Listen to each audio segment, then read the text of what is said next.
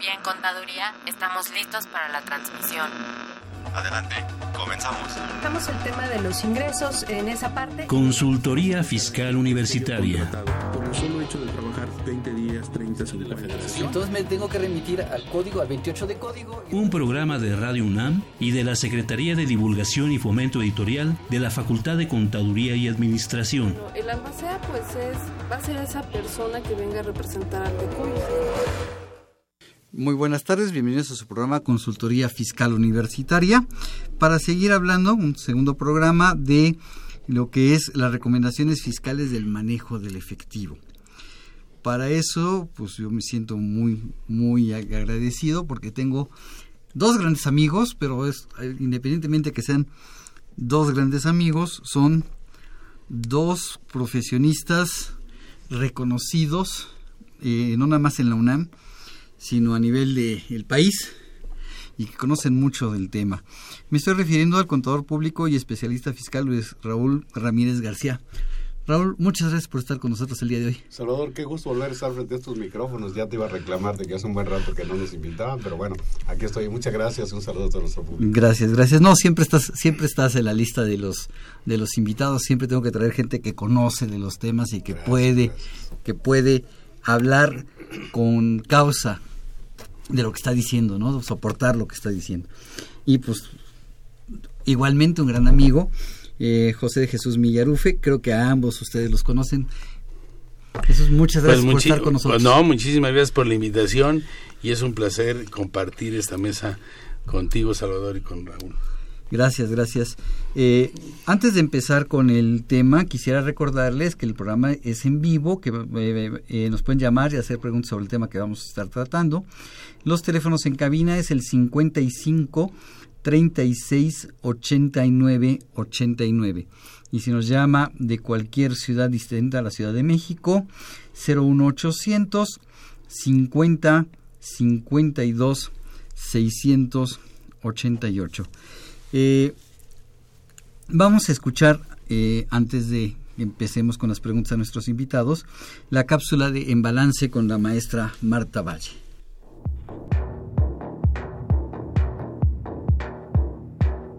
En Balance con Marta Valle.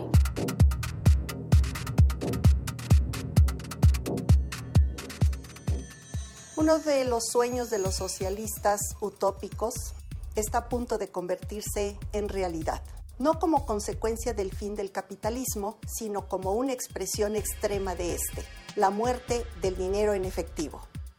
Según el Banco Nacional Central de Suecia, en cinco años el dinero líquido habrá prácticamente desaparecido de las transacciones comerciales, ya que, según sus estimaciones, solo el 2% del valor comercializado en el país se realiza con billetes y monedas, y para el año 2020 se reducirá a un medio por ciento.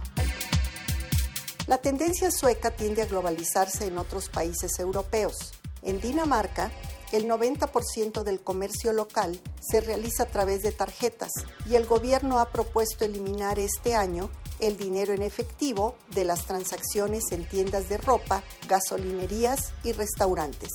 La cadena de comida saludable Toast ha abierto recientemente la primera cafetería del Reino Unido en la que no se paga con billetes o monedas. Los cambios en la forma del dinero no son nada nuevo. Las monedas de metal volvieron obsoletos los dientes de ballenas. La imprenta tuvo el mismo efecto sobre los metales preciosos y la humanidad empezó a utilizar el papel moneda. Luego la banca inicia la era del cheque, la cual llega a su fin con los sistemas electrónicos de pago sin contacto, que declaran la muerte del dinero en efectivo en aras de eliminar sus costos de impresión, almacenamiento, vigilancia y transporte, entre otros, y hasta en argumentos ecológicos. No hay que producirlo usando materia prima y es más higiénico porque no se toca. Los sistemas de pago sin contacto le darán aún más poder al sector financiero, el cual registrará y vigilará todas las transacciones a un nivel aterrador. En un mundo sin dinero en efectivo, cada operación que se realice deja un rastro inequívoco. Los gobiernos, los bancos y cualquier procesador de información irá de acceder a nuestra privacidad financiera, a veces hasta con la buena intención de frenar las actividades ilícitas. ¿Estamos seguros de querer darles ese poder? Desde otro punto de vista, la economía de la gente pobre y de los pequeños comercios se basa en el dinero en efectivo. Es probable que la implementación de nuevos sistemas de pago ensanche la brecha de la pobreza. Como se ha comentado, la forma del dinero evoluciona y eso está muy bien, siempre y cuando las personas puedan elegir con libertad tener un teléfono que requiere una cuenta bancaria o comprarlo con dinero en efectivo en la modalidad de prepago o poder pagar con billetes cuantiosas cantidades sin recibir miradas sospechosas de actividades ilícitas. Soy Marta Valle, mi dirección electrónica es mvalle.fca.unam.mx. En Balance con Marta Valle. Pues muchas gracias por los comentarios que nos ha hecho la maestra Marta Valle. Eh, es interesante escuchar estos datos, pero la tendencia mundial es esa, ¿no? Disminuir la circulación, el dinero circulante y convertirlo en dinero electrónico. Pues está complicado, yo creo, eh, porque eh, debemos de hablar, y está hablando de países de super primer mundo. Y si hablamos aquí, vamos a hablar de territorio nacional, ya no hablamos de Centro y Sudamérica, que a lo mejor está un poquito más eh, problemático de nosotros con relación a las comunicaciones y con relación a que puedan manejar o que tengan los conocimientos o la capacidad técnica para manejar una computadora, aunque digan que un celular ya se puede y es muy peligroso, pues de que para el 2020 que dicen se pueda eh, quitar el efectivo, ¿no? O que se ella habla del 0.5% de las operaciones en efectivo para el año 2020. Estamos a cuatro a tres, cuatro años. Sí, pero como dice Jesús, bueno, eso es la verdad en otros países. Para nosotros, yo creo que para llegar a esos niveles, no sé cuántos 40, 50 años tendrán que pasar. Hoy me queda claro que en algunos países tú entras a un negocio, pequeño que sea, y compras una lata de refresco y la pagas con una tarjeta de crédito. Me queda claro que casi no usas el efectivo, pero no es nuestro, vamos, nuestro país no es como para poder hablar de este tema en el que, en que prontamente pudiera suceder. Muy, muy, muy, a futuro, todavía. Imagínate, vamos, eh, vamos a París y nos metemos al metro de París y está un, conjunto de cuerdas tocando y le dices me quieres dar tu este tu correo para poderte trasladar lo que te voy a dar estás hablando de París. Sí estoy hablando de, del metro de París no entonces está está un poco o van a tener una terminal para que pases la tarjeta y le digas cuánto quieres. Está eh, y yo pienso que obviamente la tendencia es esa. Y como platicábamos cuando estaba Marta vaya hablando de esto, ¿verdad? ¿Será más seguro, eh, Raúl, usar la tarjeta o con los hackers? Pues quién sabe, yo creo que de alguna manera eh, la idea también sería como inhibir ese tipo de problemas de delincuencia que a veces este pues que tenemos, digo, hay que reconocerlo, pero no sé hasta dónde realmente porque el hecho de que hoy día te clonen tu tarjeta, te obliguen a hacer pagos eh, con tu propia tarjeta, etcétera. Digo, a lo mejor podría disminuir un poco, pero no sé hasta dónde. No, te, van a dar una paseada y, y antes dices, bueno, yo te voy a traer unos mil quinientos pesos en la bolsa por si me asaltan, que se lleven algo, ¿no? ¿Sí me explico? Bueno, porque luego no te no traes nada y te va peor, ¿no? Dices, te va peor, te va peor si no llevas, ¿no? Así es, pero bueno, hablemos de otros temas. Sabemos que es real, pero es que es muy Así sí, claro. Pero fíjate, el, hace ocho días platicaba yo con Sergio y con Francisco sobre algunas operaciones eh, y preguntas que nos han hecho, yo creo que a ustedes también, y, poníamos sobre la mesa ejemplos y poníamos un ejemplo de la mesa de graduación en nuestra facultad. Los chavos que dicen, levantan la mano, yo administro el dinero, abren una cuenta a su nombre, depositan el dinero de toda la mesa, o les dicen a todos los integrantes de la mesa, ahí depositan. Bueno, no sé si a ustedes les tocó, pero a mí sí me tocó uno de mis, de mis alumnos que fue a verme porque le llegó una carta de invitación. A mí también, a mí también. Ya somos tres. No, sí. Sí. Y que bueno, el tema que eh, dice Salvador, realmente yo lo viví en carne propia, pero antes de que quisiera todo esto. Cuando llegué mi generación y mi compadre Sergio Rivera fue uno de mis compañeros y yo organizamos la fiesta de graduación y eso es lo que manejas. Pues yo te doy un número de cuenta, deposítame a mí. En aquel entonces no había tenido problemas. Pero hoy día, cierto lo que tú dices, a ti te llegó un alumno, a mí me llegó otro también diciendo, maestro, es que me llegó la carta de invitación del SAT donde me están cobrando un 20% de impuestos sobre esa cantidad, cuando esas cantidades fueron los depósitos que mis compañeros me hicieron para pagar la fiesta. Así es. Entonces, ¿qué haces? ¿no? Sí, eso es un verdadero conflicto. Ahora, sabemos que existe la forma de poder resolver ese problema. Eh, tenemos ya tenemos ya en CFDI un pago por cuenta de terceros que de alguna forma podría, hablando con un proveedor que sería el SAT, de expedir un comprobante de pago por cuenta, no sé, de Raúl Ramírez, de Salvador, de, Rotter. de Salvador Rotter o de X persona, ¿no? Sí se podría, lo que pasa es que ya se convierte en muy complicado. Entonces tendría yo que for, el, el, el, que manejo el dinero de la mesa de, de, de, graduación, pues estarles expidiendo a cada uno de mis compañeros un comprobante Claro. a nombre de ellos. Claro. Pero la pregunta es, ¿con qué RFC? ¿Con el RFC de ellos o con RFC genérico? No, re, recorde, recordemos que en este caso eh, sí tendríamos que hacerlo con un RFC genérico porque, en primer lugar, porque viene de un concepto que no viene de una actividad. Sí, eso está claro, sí, sí, sí. O sea, no es una actividad que tú estés realizando, tú no te dedicas a eso. Digamos que estás prestando una cuenta para que te, te deposite, ¿no? O sea, la idea de esto, entiendo que el tema es decirles a nuestros oyentes, pues lo, la problemática que se presenta cuando estamos prestando nuestras cuentas para que alguien nos haga depósitos ahí, ¿no? Y el ejemplo que tú pones, pues es un ejemplo muy claro, pero como ese, digo, hay cualquier cantidad de casos, ¿no? El caso de, por ejemplo, en los edificios, ¿no? Vivimos en un edificio y hay una mesa directiva ahí y se encargan de administrar las cuotas de mantenimiento, pero no es una asociación civil como tal constituida, es uno de los inquilinos que dice, bueno, a él lo nombraron el presidente, presidente del, del, condominio. Y, y él abrió y, la cuenta a su nombre. Y abre una cuenta, y fíjate, y abre una cuenta especialmente para ese manejo. Sus, sus cuentas personales son independientes. Él maneja su cuenta personal, pero es, bueno, perdón, esa cuenta para eso en particular, pero está a su nombre. ¿Y qué es lo que pasa?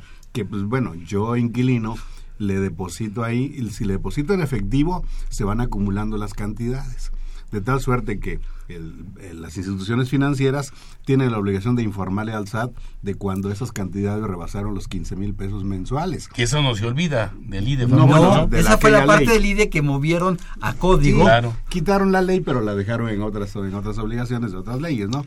Entonces aquí, obviamente que el SAT sabe a través de estos informes sabe quiénes recibieron las cantidades en efectivo, pero el SAT no sabe de dónde provienen. Entonces, obvio que el SAT dice, tú te, te tuviste tanto, lo que sea. Y como no los tienes declarados, y obviamente no los declaras porque no son ingresos, no es dinero tuyo, entonces me debes el 20% de impuesto por ese concepto. ¿Qué tienes que hacer? Pues acudir y aclarar toda la situación, pero tienes que demostrar. Pero que tienes que demostrar. Claro, Acabas de utilizar la dinero, palabra que ese dinero no más es tuyo. importante. Y entonces aquí, por lo menos, digo, el caso que yo vivo, concretamente, yo vivo en un edificio, y entonces aquí el administrador lo que hace es que expide unos recibos que son totalmente manuales, no tienen nada que ver con. Simplificados. Sí, no, ni siquiera son para efectos fiscales, son recibos simples donde él pone ahí, recibí de tal inquilino la cantidad por concepto del mantenimiento correspondiente al mes tal. ¿Sí? Ya que haga después él con eso, no lo sé, pero por lo menos hay una forma de demostrar donde ahora nos piden en algunos casos de preferencia páguenme con cheque. ¿Para qué? Para que inclusive también se vea de dónde proviene esa cantidad. origen. Y que además son cantidades iguales en todos los casos, ¿no? O sea, pero hay que demostrarlo y eso es bastante pues laborioso, es complicado acudir ante una oficina del SAT para hacer declaraciones, pero en principio te van a cobrar el impuesto pensando que es un ingreso. Claro, aquí eh, ya existía, eh, y, y, vuelvo a repetir lo que eh, comenté hace ratito, que la única forma de que la autoridad no, este, nos deslinde de ese ingreso es un comprobante de pago por cuenta de terceros. Así es, quisiera recordarles para que sigamos con el tema porque es muy interesante los comentarios que están haciendo ustedes. Los teléfonos en cabina para que nos llamen y nos hagan preguntas sobre el tema 55 36 89 89 o bien el 01800 50 52 688. Sí, yo creo que eso es, eso es importante, demostrar el origen de esos recursos, de dónde saqué ese dinero, nos o mis compañeros de la mesa me están depositando en efectivo, se vuelve un poquito más complicado demostrar de dónde vino, ¿no? Sí, por supuesto. Sí, además, fíjate que de alguna forma se vieron liberados estos estos administradores, que además tiene que haber un acta, que tiene que llevarse al notario para la representación y que el mismo el misma eh, ley del impuesto sobre la renta te da eh, los formatos o las reglas de que siendo una persona física administrador, qué tiene que hacer con, con relación a los ingresos. Obviamente no te da la forma de que no te revisen porque estando la autoridad acá de este lado, pues no sabe de qué viene.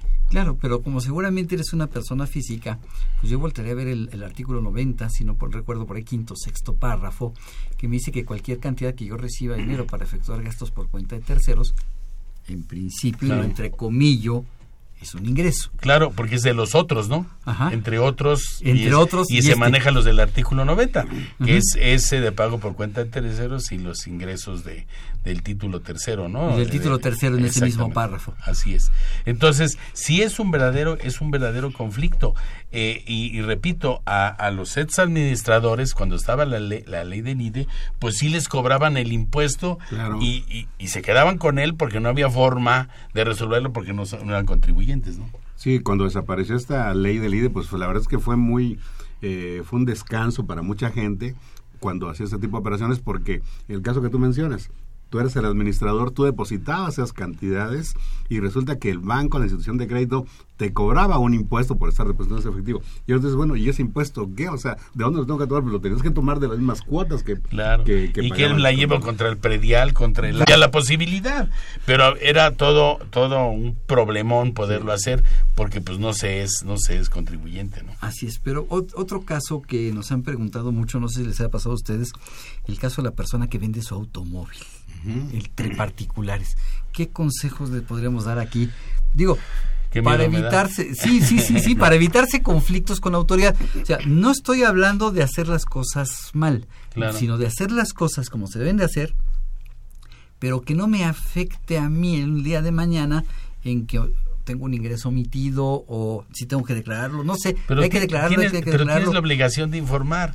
Recordemos, recordemos que también hay reglas para eso de los autos, de los autos, este, eh, entre particulares, entre particulares y además los autos eh, que no son nuevos, los autos usados, en el cual tú tienes que poner que tienes que poner si recibes efectivo, independientemente de lo que conocemos como la ley del lavado de dinero, existe la obligación de informar de que estás recibiendo esas cantidades en efectivo ¿sí? Y que tienes que poner efectivamente cómo te está pagando. A ver, perdón Jesús, para entenderte, no sé, si yo vendo mi automóvil, si yo Salvador Rotter, como persona física, le vende su automóvil a Jesús Milla, ¿tendría yo que emitirte una factura? Bueno, soy asalariado. Ok, te quiero decir, no, aquí el problema, yo, por ejemplo, en el caso tuyo, que quienes quieres la factura, porque yo te estoy vendiendo el auto, tú si quieres la factura, por supuesto, tú agarras, pides mis datos, te vas a un proveedor, que en este caso es el SAT, y se emite un, comprobante de la venta de ese, de ese vehículo.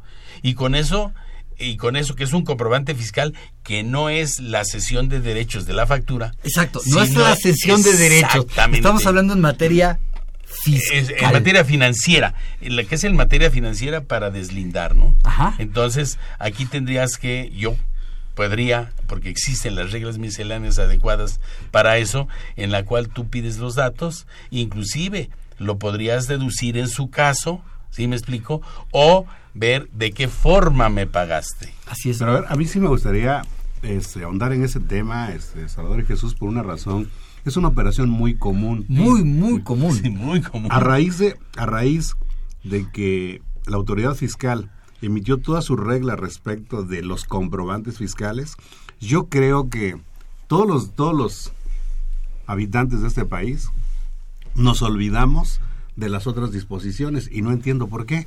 Porque una cosa es el ámbito mercantil, el ámbito civil, el ámbito laboral y otra cosa es el ámbito fiscal. Entonces, ¿tú piensas que esto no es del ámbito fiscal? No, no, no, al contrario. No, es que él dice que hay que cumplir claro, las disposiciones civiles en su caso, sí. las mercantiles en su caso. Y yo creo que hemos olvidado ese punto. Hoy día, ¿qué es lo que hacemos? Tú compras, vendes un producto. Voy a hablar de donde tú eres el vendedor. Tú vendes y estás pensando en expedir el CFDI. Eso está bien, es correcto. Pero ¿dónde está la factura mercantil? Pregunto yo. Entonces, yo, en mi opinión, deberían, deberíamos expedir todo mundo dos o por lo menos dos tipos de comprobantes. Por ejemplo, yo profesionista independiente, cobro por honorarios. Debería expedir un recibo de honorarios en materia civil y cuando el cliente me pague, hasta que me pague, expedirle el CFDI que es para efectos fiscales, es lo que dice el código. Cuando el cliente te pague, tú tienes que señalarle la forma como te pagó, pero no lo puedes hacer antes. ¿Por qué? Porque el comprobante fiscal es hasta que te pague, excepto cuando excepto en hablamos cuando hablamos de personas morales que pueden hacer una en las operaciones a crédito. fíjate, Ahora, ahora tú como persona física, si tú no me mandas tu comprobante, yo no proyecto el pago. Por eso, pero yo te podría mandar mi comprobante en materia civil. Ah, y entonces tú haces el, proyectas el pago y cuando me pagues, te hago tu CFDI, te pongo la forma como me pagas y si quieres te pongo los cuatro dígitos de la cuenta y todo lo que quieras, pero ya tengo los datos.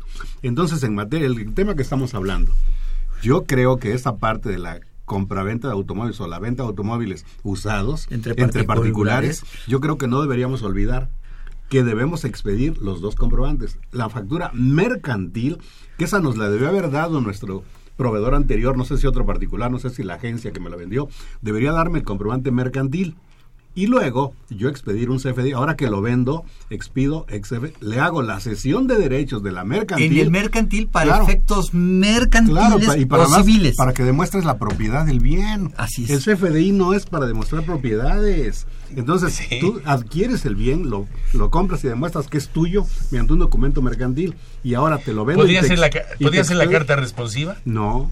Fíjate. La carta responsiva es un documento adicional. Sí, civil. Sí, civil, Sin embargo, podrías ingresar ahí un, los datos necesarios. No, me queda claro. Y, ¿De acuerdo? Y también lo, ideal sería hacer un contrato de compra-venta. Claro. Pero aún eso no es el documento con el que demuestras la propiedad. ese es otro boleto. Te hago la sesión de derechos, hacemos el contrato de compra-venta y luego te expido el CFDI por la venta y entonces ya cumplí con la materia mercantil o civil y también con la fiscal. Cosa que también debería suceder en lo laboral y en, todo, todo, en, todo, en todo, Pero mira, eh, ya estamos levantando ámpula entre nuestros amigos radioescuchas y me encanta. no, y qué bueno pero que yo quisiera, ¿eh? sí, que, así es. Pero eh, yo quisiera entonces aterrizar eso antes de hacer la pregunta que tengo porque me, me gusta mucho. En resumen, me encanta tu comentario y siempre he estado de acuerdo contigo que una cosa es lo civil y lo mercantil y otra cosa es lo fiscal y que hay que cumplir ¿eh? inclusive lo laboral, y que hay que cumplir eh, cuando es un acto mercantil con el acto mercantil con, las disposiciones mercantiles y las fiscales. cuando es un acto civil que podría ser la venta entre particulares de un automóvil con las disposiciones civiles y fiscales. y en, materia laboral. Dame 30 segundos para comentarte eso. Eh, recordarán ustedes que yo fui presidente de la Academia Fiscal durante cuatro años. Entonces, en una reunión que tuvimos con las autoridades del SAT, ellos lo dijeron y lo dije, me parece que lo dijeron muy claramente en una reunión. No entendemos nosotros las autoridades fiscales por qué los contribuyentes le pretenden dar otros efectos al comprobante fiscal. El comprobante fiscal es fiscal, pero no tienen por qué dar otros efectos mercantiles, civiles, laborales. No, no. Son diferentes, no tienen, no son los mismos. Vuelvo, a una de, las, mis preguntas. En una enajenación de automóvil entre particulares, ¿tengo que expedir un comprobante fiscal? Sí. Sí. sí. Por supuesto. Por supuesto de hecho, hoy día en todas las enajenaciones que hagas de lo que sea. Vendo mi, laptop. Sí, Igual. Acuérdate que es el título 4 del capítulo 4 enajenación de bienes, que es la transmisión de propiedad de lo que es el patrimonio. Exacto. Es más, quieres que nos pongamos ya, ya que estamos fumando cosas extrañas, una venta de garage. Exacto. Ah, bueno, ahorita, ahorita, lo, ahorita, ahorita, lo retomamos. ahorita, ahorita, ahorita, lo retomamos porque se me hace muy buen tema, muy buen detalle para el tema que estamos Sin tocando. Sin embargo, Salvador, así como tú lo estás planteando respecto a que si tú vendes eh, este bien, hay que aclarar una cosa, que aquí yo creo que el SAT, y ojalá que nos esté escuchando la gente del SAT, yo creo que se han extralimitado en sus, en sus funciones por una razón. El Código Fiscal establece que solo estás obligado a expedir los FDIs, pero cuando las leyes fiscales te obliguen. Exacto. Y sin embargo, cuando tú estás en el capítulo de enajenación, tú vendes entre particular tu computadora, tu automóvil, tu lo que sea. No hay obligación. No, hay, obligación, en la ley. Ahí. Entonces, ¿por qué hay una regla en resolución miscelánea que, me dice que, si tú vendes, entonces lo debes expedir? perdón, pero el código no lo dice. y perdón, y perdón por lo que diga, y el cochupo, porque así le llamo yo, que el notario con, la, con las autoridades con relación a que la venta de casa habitación que tampoco hay no hay obligación de expedir si no lo expides no te hace no te hace que ahí está muy claro lo que dice lo que dice Raúl. Claro. El, el, el, la escritura ante notario es mi comprobante del acto correcto. civil con el que tú o mercantil y demuestro la propiedad. el fisco voltea y me dice ok ahora expídeme un comprobante fiscal claro, pero bueno bien, déjenme leerles la, la profesora Serrano de Coyoacán nos hace una pregunta que me encanta por lo que estamos hablando. Tiene un automóvil y se lo va a dar a su nieto. Supongo que se lo va a regalar. Sí, yo también supongo tiene que pagar algún impuesto. De entrada tiene que expedir un CFDI. Bueno, no. No, porque es una donación. Ah, no, pero pagar impuestos no. Pensando en que lo va a donar, ¿eh? eh pensando en que se lo va a regalar al nieto, no. Al nieto no. Y no importa el valor del bien. No importa. Sí, porque eso también es el tema de las donaciones, también es interesante, ¿no? No importa aquí el valor del bien, mientras sea, se lo esté donando a sus descendientes en línea recta. O ascendientes. Bueno, no es que los descendientes tiene otra limitante, pero los descendientes, que en este caso sería su nieto, si se lo dona, no pasa nada. Ella no paga él tampoco paga, ojo, por el, enriquecimiento que tiene. Podrá pagar otro tipo de cosas como ponerlo a su nombre. Y eso, pero, impuestos sobre la renta. estatal. Pero ojo, ojo. Ella sí tiene que expedir un CFDI por esa transmisión. ¿Por qué? Porque está haciendo una enajenación del bien. a título gratuito, pero finalmente es una enajenación. Exactamente. Y, lo, y es que ahora cuando su nieto lo quiera poner a su nombre, le van a pedir ese comprobante. Pero, pero, pero, peor te, pero peor te lo voy a contar. Acuérdate que para que la diferencia de una transmisión de propiedad, de una compraventa, una donación, es el contrato. Y entonces, si es una donación, se tendría que hacer ante, notario porque de cero pesos de un, o de un centavo a 200 pesos es verbal, de 200 a 5 mil es por escrito y de 5 mil adelante tiene que ser ante notario. Supongo si que no lo haces así, no compre, pero bueno, no cumplo con las disposiciones civiles. Sí, que se quedó pero, pero espérame, pero es, esa, esa, si desconocemos eso, no podemos aplicar fiscalmente nada. el derecho federal común. Estaremos de acuerdo. ¿no? Supongo que el automóvil vale más de 5 mil pesos, entonces tendrá que hacer la donación ante notario. En estricto sentido, sí. pero en, la, práctica, aplicando, aplicando lo que dice el Código Civil, lo tiene que hacer ante notario. Porque el Código también se, de cuándo viene el Código Civil y no ha sido actualizado. Pero fíjate, acuérdense que en el, en el, en el, en el capítulo 4 dice que inclusive en crédito cuando hay una transmisión de propiedad, o sea, aunque no me hayas pagado, y que, no es, y que no es objeto cuando se trata de una donación o de una fusión. Entonces, tendría que ser donación para que no sea objeto. Y la donación para que sea donación tiene que ser ante notario. Claro. Digo, Digo en estricto sentido. pobre, de la profesora, ya la pusimos a sufrir. Cuando, cuando, cuando la autoridad viene, te exige todo eso. Oye, claro. del Mejor del nieto, el nieto, el nieto va a tener que pagar ante el notario. ¿Sabe qué? Mejor véndaselo en 100 pesos. más fácil. Y ya te olvidas de la donación. Y te olvidas de la donación, te sale más barato. Véndaselo en mil pesos. No, porque entonces. Ella, ella, le dona los mil pesos a él, en efectivo. sí, entonces no nos metamos en problemas, porque entonces, si la diferencia del de lo que es el, el valor de avalúo en adquisición de bienes. Eso se tiene ingreso por adquisición de bienes. Sí, no, es muy problemático en el mundo de las personas físicas todo esto, porque todo esto pone a la persona física en un grado de indefensión impresionante. Así ¿eh? es, mejor que haga la donación que la escritura ante notario y que emite el CFDI, no paga la señora ningún impuesto, el nieto no tiene por qué pagar impuesto de la renta, pagará el impuesto por los, los derechos por el cambio de propietario y ya. Este, tengo dos preguntas también interesantes, pero vamos a una pausa, ¿les parece? Y regresamos.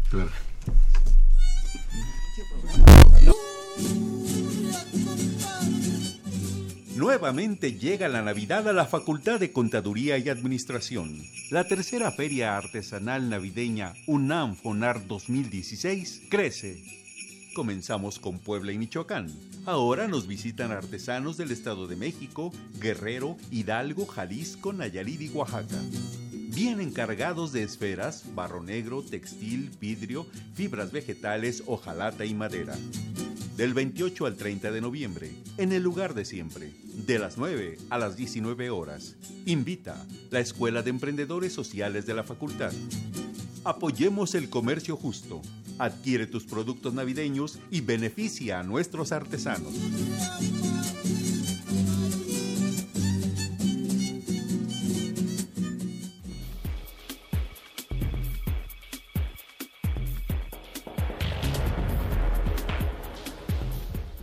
Esta nueva edición, la 652 de Consultorio Fiscal, como siempre, presenta interesantes artículos de corte jurídico, laboral, contable financiero y fiscal. En este ejemplar, Sonia Venegas Álvarez comenta los principales temas regulados en las reformas al procedimiento contencioso administrativo federal. La normatividad completa de la Sociedad por Acciones Simplificada, la reseña Marta Josefina Gómez Gutiérrez. ¿Qué trae para las personas físicas el paquete económico 2017?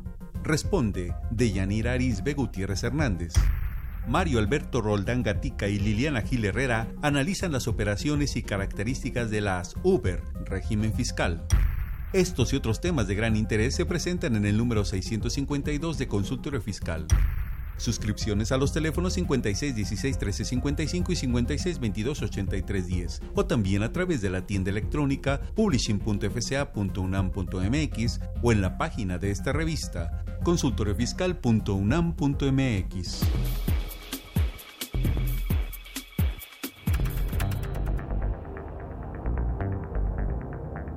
Info Fiscal. 18 de octubre. La Secretaría de Hacienda y Crédito Público, a través de la Comisión Nacional del Sistema de Ahorro para el Retiro, emite modificaciones y adiciones a las disposiciones de carácter general en materia de operaciones de los sistemas de ahorro para el retiro. El SAT informa que a través de la Administración General de Aduanas realizó en la aduana de Toluca detención histórica de 450 millones de dólares americanos. Tras denuncia presentada por la Secretaría de Hacienda, un juez de distrito gira orden de aprehensión en contra de Javier Duarte, gobernador en licencia del estado de Veracruz, por los delitos de operaciones con recursos de procedencia ilícita y delincuencia organizada. 19 de octubre. El Servicio de Administración Tributaria emite la segunda resolución de modificaciones a las reglas generales de comercio exterior. La Secretaría de Hacienda, a través de la Comisión Nacional Bancaria y de Valores, expide la resolución que modifica las disposiciones de carácter general aplicables a las emisoras de valores y otros participantes del mercado de valores. 20 de octubre.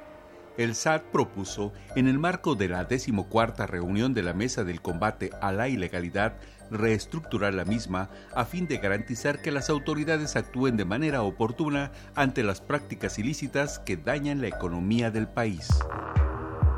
21 de octubre. El SAT da a conocer de manera anticipada la especificación técnica de complemento del CFDI para comercio exterior, mismo que estará vigente a partir del 1 de marzo de 2017. 24 de octubre el INEGI publica el Índice Nacional de Precios al Consumidor aplicable a cada concepto de consumo familiar correspondiente al mes de septiembre de 2016. Info Fiscal. Interesante e insisto, cada vez que vengo a radio, escuchar el info fiscal, las autoridades nunca paran de estar publicando nuevas cosas y los contadores tenemos que estar al día con todo lo que se está publicando. Los contribuyentes, mi querido. Y los contribuyentes necesitan que sus contadores estén al día y les informen. Porque el, contribuyente no todos le van a entender. No, y además que tengan un contador que estudie, que está más complicado. Está más complicado. Pero qué fácil para la autoridad, ¿no? Yo quiero que hagas esto, cumple con eso otro. Y cuando yo he tenido la oportunidad, le he dicho a la gente del SAT, yo te invito a que tú vengas y te sientes detrás de un escritorio de la empresa que tú me digas, del tamaño que quieras, y cumple, con, trata de cumplir con, todo, con todo, así Lo mismo que tú dijiste que hay que cumplir. A ver, Incluso también este quiero aprovechar este la revista de consultorio fiscal, la 652. Feli, habla, eh, un cordial saludo a nuestros amigos que están escribiendo en la revista y hay un excelente artículo de la maestra de Yanira que vale mucho la pena leer. Analizar, sí. Sí, vale mucho la pena revisarlo. Leticia Carrillo, persona física por honorarios, eh, compró un auto a persona física de sueldos. ¿Quién debe emitir el comprobante? Aclara que ella lo pagó en efectivo. Bueno, en principio el que lo el que lo enajena, pero como es una persona física que no está obligado y repetimos hay una regla miscelánea en la cual el que adquiere puede solicitarle a un proveedor de servicios de expedición de comprobantes, que es el SAT y con los datos de Listo dos persona- datos, ¿no? Nada más. Sí, Nombre y, el, cuerpo. Sí, y el RFC. El y entonces con eso te emite el SAT la- el comprobante y con eso... lo- ahora, si es en efectivo, sí nos podríamos meter en el problema de que dependiendo de la cantidad, caes en la situación de una actividad vulnerable, un acto vulnerable, y que tengas obligación O que la de autoridad me informar. pregunte de dónde sacaste el efectivo para comprar el Claro. automóvil. Sí, lo de la actividad vulnerable a lo mejor no, porque no es una actividad cotidiana, pues. Pero en este Pero caso... la cantidad sí. Eh, Dependiendo del valor de la- del- Sí. del que haya pagado por el vehículo. Sí, pero bueno, tampoco, digo, no, no se asuste tanto. El caso es que sí, este, habría que ver de, de cuánto es el monto. El CFDI, pues ya le dijeron cómo lo puede, lo puede obtener. Ahora, lo que sí es que yo quiero pensar en que esta persona que dice que está por honorarios, obviamente lo va a pretender deducir. Y ahí sí tiene un problema. No por lo puede haberlo- decir porque por lo pagó haberlo en efectivo. pagado en efectivo, exactamente. Rubén García, ¿la donación en efectivo tiene los mismos efectos que comentan? Por supuesto que sí, todos, lo- exactamente lo mismo, que es la transmisión de la propiedad. Es una transmisión de propiedad. Y el único problema aquí es demostrar la persona que está haciendo la donación de dónde sacó el efectivo. Eso también, el origen, el origen. Sí, El la origen verdad es que yo creo que aquí también la autoridad fiscal no se mete mucho en esto que tú hablabas de los 5 mil pesos por una razón. Hay que tomar en cuenta que el Código Civil no está actualizado. Y hoy día, digo, por favor, mm, yo le puedo donar a mi hijo, a mi madre, le puedo donar 10 mil pesos mensuales para su manutención y pues ni modo que eso lo esté haciendo ante notario. ¿no? Pero la pregunta es la siguiente, para que cuando la autoridad te revisa, y perdón Sí. por ser tan, tan, tan especificativos de esto, eh, se va a ir a, a la ley que reglamenta, que es la forma de interpretación, ¿eh? Sí, claro. O sea, el elefante que nos ponen es muy grande. Es muy grande. Y, y- y- y- es y hay que impráctico. cumplirlo. Como dices tú hace rato, hay que cumplirla. La en una ocasión tú dijiste, y lo tengo muy claro, es un elefante Artrítico. artrítico. Así es. Eh, eh, Rosalba Pérez, un cliente compró y escrituró una casa a nombre de sus hijos. Compró y escrituró una Aquí casa tenemos de un problema ya, porque lo compró a nombre de sus hijos y a lo mejor tendríamos un- que revisar el problema de la ley antilavado. Bueno, esa es una y la otra. Habría que ver la forma, cómo se hizo, porque tú puedes comprar y, cuando vas a notar dices, bueno, pero yo la estoy comprando, pero quiero que, digamos, la escritura, no me lo o sea, a través de una donación. Entonces habría que ver como la forma. ¿Qué hiciste? ¿Le donaste dinero a los hijos para que ellos lo compraran o tú la compraste y en se la escritura a los hijos? Porque entonces habría- habríamos de una donación del inmueble. Y, y para efectos de la ley antilavado tercero beneficiario. sí, pero además, bueno, ahí el notario es el que se eh, encargaría En de el- la misma escritura está la donación, ¿eh? Sí, claro. Lo especifica, ¿eh? Pero el problema no termina ahí. Ajá. O sea, ya detectamos un, un detalle que tenía que haber cuidado. Eh, La, la- la casa la va a tirar y va a construir cinco departamentos. Va a vender dos. Quien compró el terreno, no a nombre de quien se puso el terreno, va a ser quien va a invertir en la construcción. Aquí yo quiero imaginarme que una cosa es que esté a nombre de los hijos y otra cosa es el que va a construir, ¿no? Exacto. Pues, el que va a construir es el papá. O sea, yo te, te, te compré la casa, está a nombre de ustedes, pero ahora... Se las yo voy a mismo- tirar. O sea, no te la regalé por completo porque sigo... Sí, ahora te voy a tirar la casa. Exacto, Sí. y voy a construir cinco, Cinco como hay departamentos. pleito entre ustedes, mejor les voy a hacer departamento a cada uno. Pero todavía Voy a va a vender construir dos. cinco y él va a vender dos. Sí. No los puede vender. Primero, legalmente él no puede No vender. puede vender. Lo no tienen puede- que vender los hijos. Exactamente. Exactamente. Y habría que ver porque seguramente eso será en copropiedad, ¿eh? que entonces se complica un poquito más. Así es. Porque todos van a ser copropietarios. Todos los hijos son copropietarios. Pero la pregunta que hacen, ¿cuál es? Perdón, porque Que a nombre aquí. de quién tiene que sacar los comprobantes para no tener problemas con la discrepancia Yo fiscal. diría que en este caso, si la casa fue adquirida y la puso a nombre de todos ellos, eh, creó una copropiedad. Ahora que van a llevar a cabo esto, lo que tienen que hacer es, ellos, entre los, no sé cuántos sean los hijos, tendrían que nombrar a un representante común. Y ese representante común es el que tiene que cumplir con todas las obligaciones fiscales. Y todos los comprobantes estarían que- nombre del representante Correcto, común. todos, y él es el que tiene que cumplir con todas las obligaciones Pero, fiscales. el- pero los hijos no tienen el dinero. Es- Quien tiene el dinero es el papá. Ah, bueno, pues habría que ver bajo qué forma el papá, ya sea que se los done, o sea que él pague por cuenta de ellos, o que se los preste, no sé, aquí que habría con- que ver la forma. como y se los pague, nada más que aquí nos meteríamos en un problema de una, una especie como de A en P y entonces... Sí, no, lo que está, lo que está queriendo hacer está muy está, complicado. está complicado. Sí, no, o sea, muy sencillo complicado. Yo creo no que es. debería de este hablarle a su contador Sí, tiene que... y que este Pero que además, realmente pero además un contador especialista en fiscal, ¿eh? porque digo, y que maneje el, contadores como eh, los y que maneje ¿no? el mundo de las personas físicas. Sí, por además. Además, Sí, sí, sí, sí, de además. Rubén el García sencillo.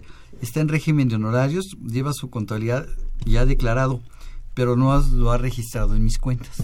Está por honorarios, está llevando su contabilidad, no se registró en sus cuentas, en mis cuentas, perdón.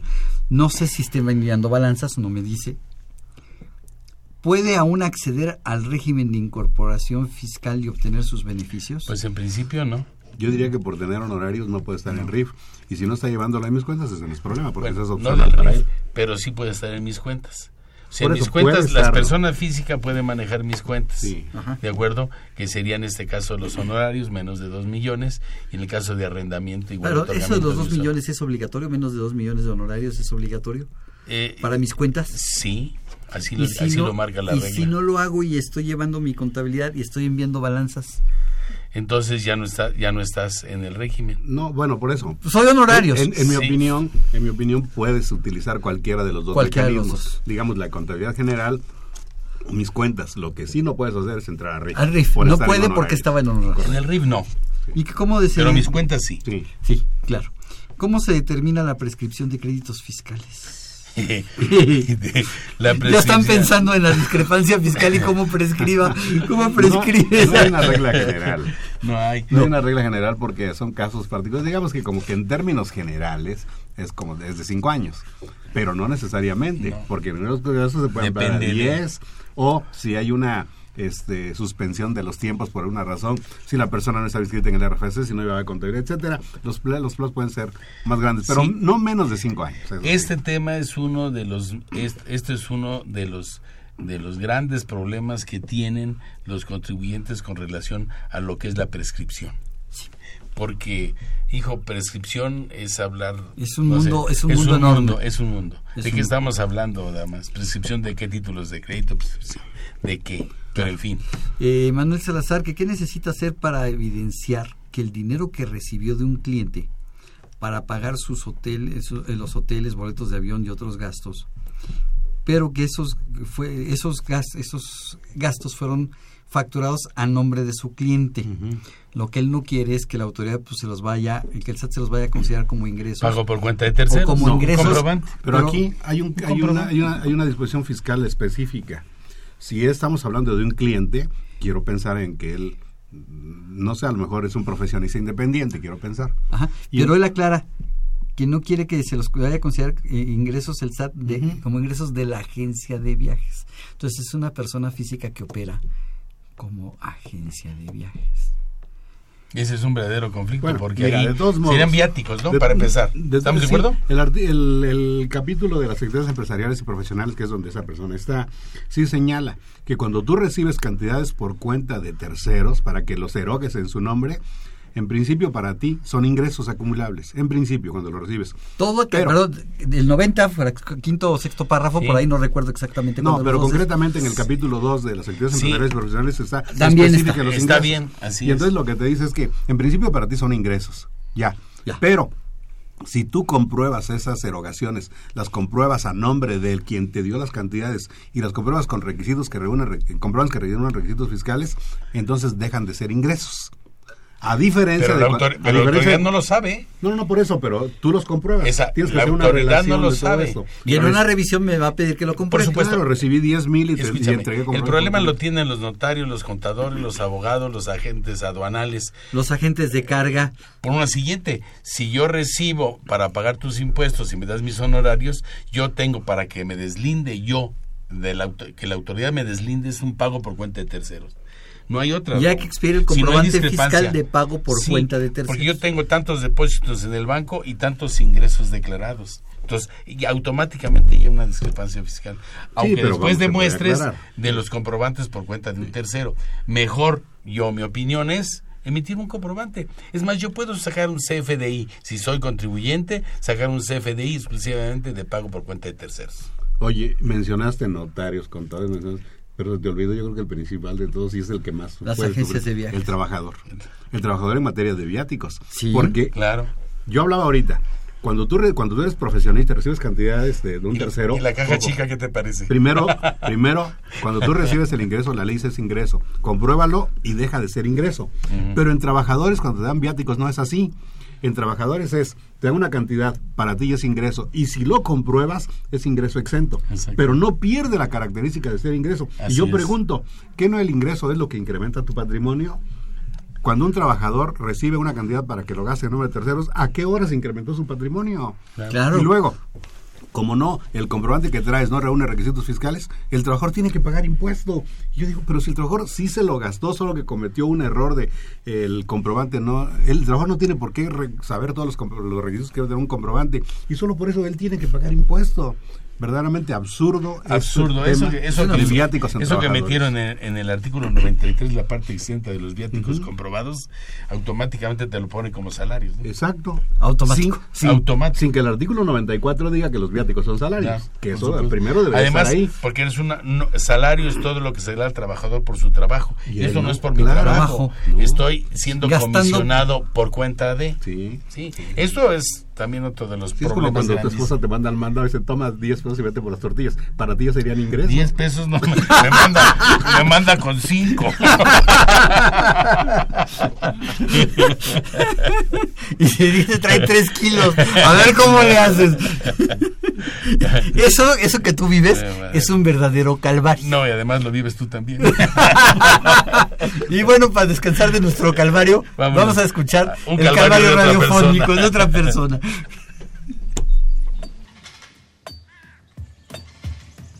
Por tercera ocasión hacen su aparición los neandertales con ITAP en otra prehistórica aventura fiscal. Oye, Con, No estoy, Tap. ¿Cómo que no estás? Te estoy viendo. Ay, qué bien fastidias. ¿Ahora qué quieres? Te vengo a invitar a una fiesta. ¿Tú? ¿Una fiesta? No tienes pesolitos ni en el cuebanco. Ahora sí, y soy el presidente de la mesa de pasantes de la generación Homo habilis 2016, antes de Cristo.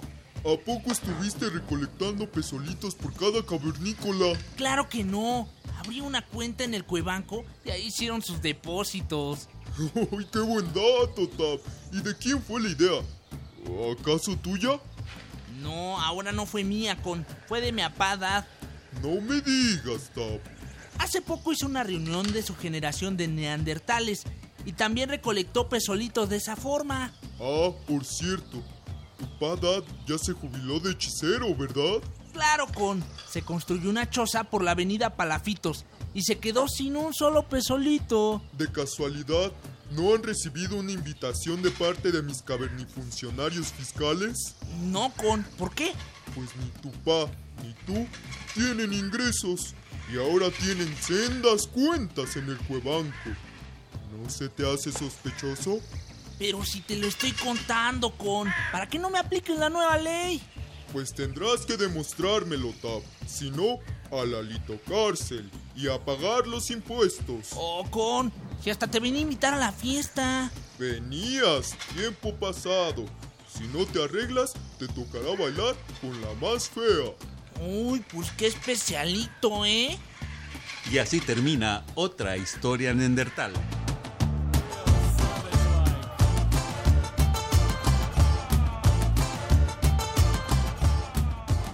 Crees que esa historia No, se parece a algo? ah, No, hombre, ahí viene el buen fin.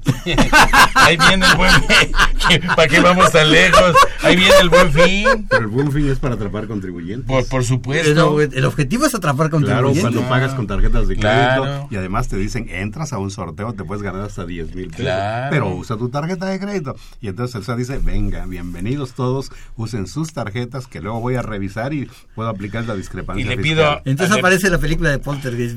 Bienvenidos, pasen a la luz. No, el problema está que se lo pedimos a lo mejor a la mamá, a la abuelita que no usa la tarjeta y yo te la voy pagando y ahora la metes en un problema. Claro. Claro. La metes Claro. en un problema. Claro, claro. En un problemón. Recordemos que aparte del buen fin, existe para este año, con las modificaciones del año pasado, dos, eh, dos loterías fiscales. Una, cuando eres contribuyente, eh, persona física de actividades empresariales, si pides comprobantes, te pueden dar, te pueden dar un monedero electrónico para pagar impuestos sobre eso. Y si no eres contribuyente, o sea, es asalariado, por ejemplo, y pides comprobantes a tu nombre, también entras a otra lotería. Son dos. Dos Dos, loterías. aparte del buen fin. Ya son tres, con el fin de agenciarse de contribuyentes. Y la otra lotería es que salga sorteado para que te revisen. Sí, claro. No, seguro que sale sorteado. Este, José Raúl Flores, que por cierto te manda saludar. Muchas gracias. Eh, le, le dan viáticos y no se agota, to- no se gasta todo el dinero. ¿Qué debe hacer cuando se regrese el dinero a la empresa que le sobra? Pues la empresa tendrá que expedirle un comprobante donde le demuestre cuánto es lo que le está devolviendo. Y no más darle un... Y él tiene que dar un informe. Claro, por supuesto, un reporte de todo esto. ¿Otro comprobante? Por favor, saludos. Yo cada vez que entrego algo, pues te pido un comprobante de que sí lo estoy Es que, entregando. es, que la, es que la empresa va, va a depositar ese, ese dinero y tiene que demostrar que no es un ingreso propio, sino que es una devolución. Entonces, primero la salida del dinero. Sí, claro. Que sería, como, que sería como salario, Raúl. Claro, Ah, sería como en principio. Claro. En principio. Entonces es una nota de crédito. Sí, es una nota de lo claro. entre comillas, una nota de crédito a ese Sí, salario. Claro, claro. Claro. Por Y miren amigos, no estamos fumando nada extraño, ¿eh? Estamos Para que tomando agüita. Estamos tomando agüita, Y es aunque ustedes, aunque ustedes no lo crean, y bueno, vamos a decir que es natural. Eh, es- lo que sí es que, como están las cosas, y lo hemos comentado, la verdad es que todas esas obligaciones es un elefante muy grande artrítico que la autoridad nos pone para cumplir nosotros y que la autoridad tampoco tiene la capacidad de revisarlo, por eso no lo Entonces puede tampoco echar a lo andar. puede mover. Y, pero para nosotros todas estas obligaciones, por supuesto, ¿eh? Y no es broma de lo que estamos hablando. No, no es broma. Y sea, además, digo, darle un pequeño tip que de estas cantidades que esa persona recibe en concepto de viáticos, eh, por una disposición del reglamento de la ley, puede no comprobar hasta un monto de 15 mil pesos al año.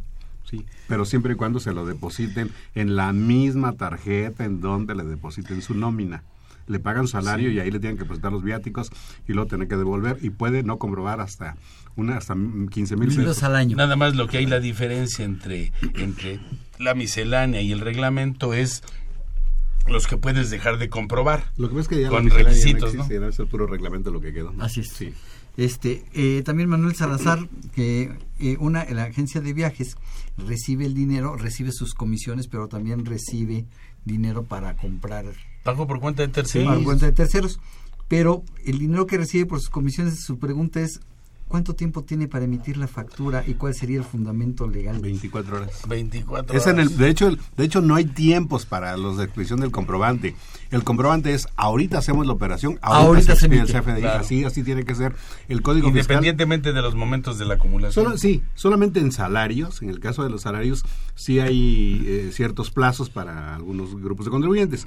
Pero en cualquier otro tipo de operación es, ahorita hacemos la operación, ahorita se expide el CFDI. No puede ser, antes No te mando el comprobante hace dos tres días y, y me pagas hoy. Pues sí, te lo puedo hacer, sí pero no tiene validez. Sí, podría ser. Recordemos que eh, eh, únicamente existe pla- eh, plazo en parcialidades en personas morales.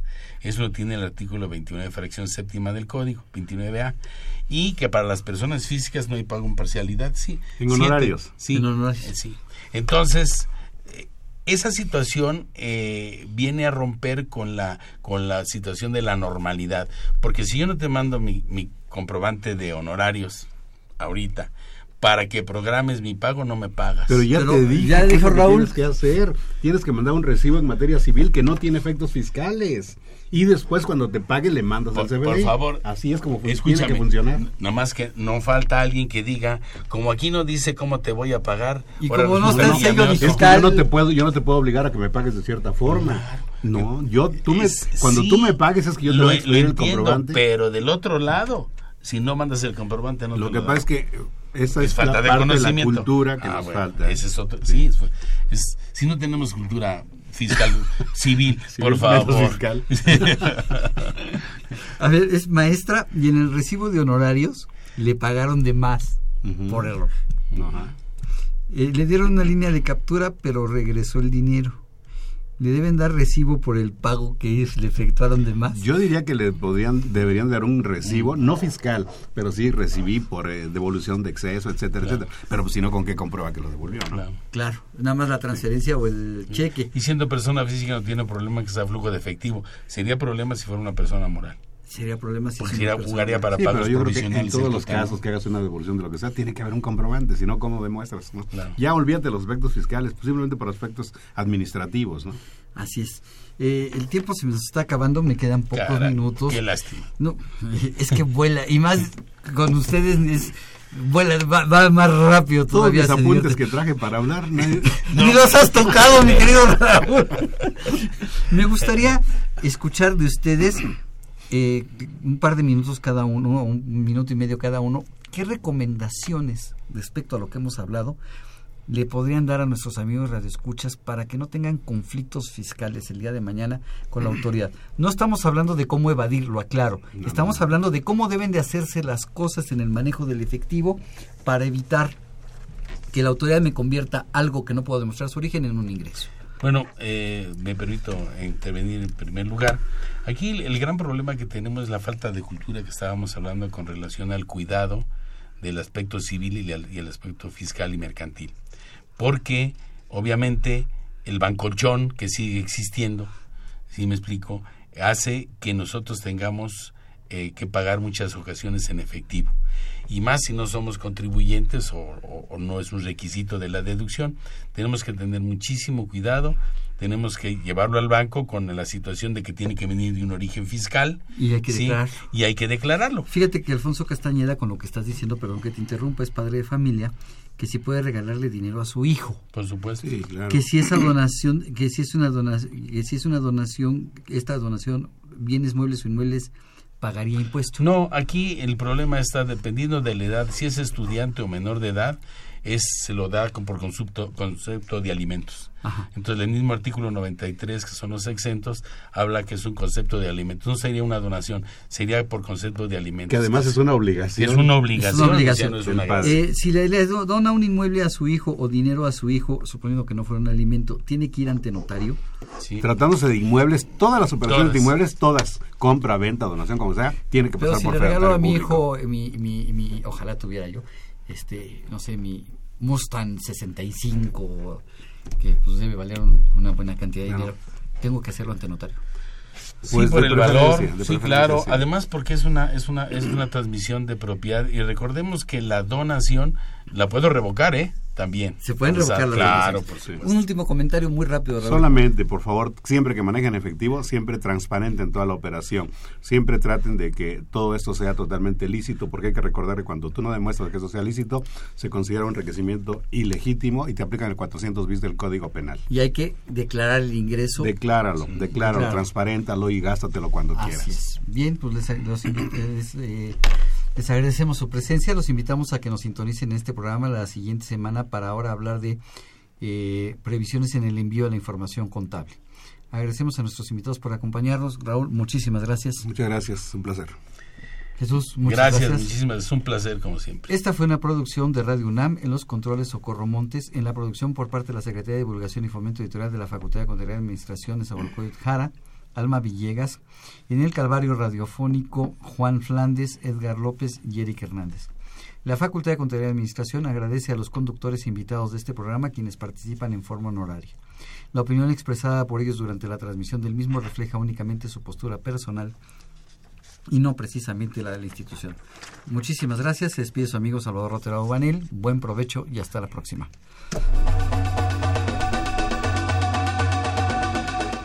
Consultoría Fiscal Universitaria.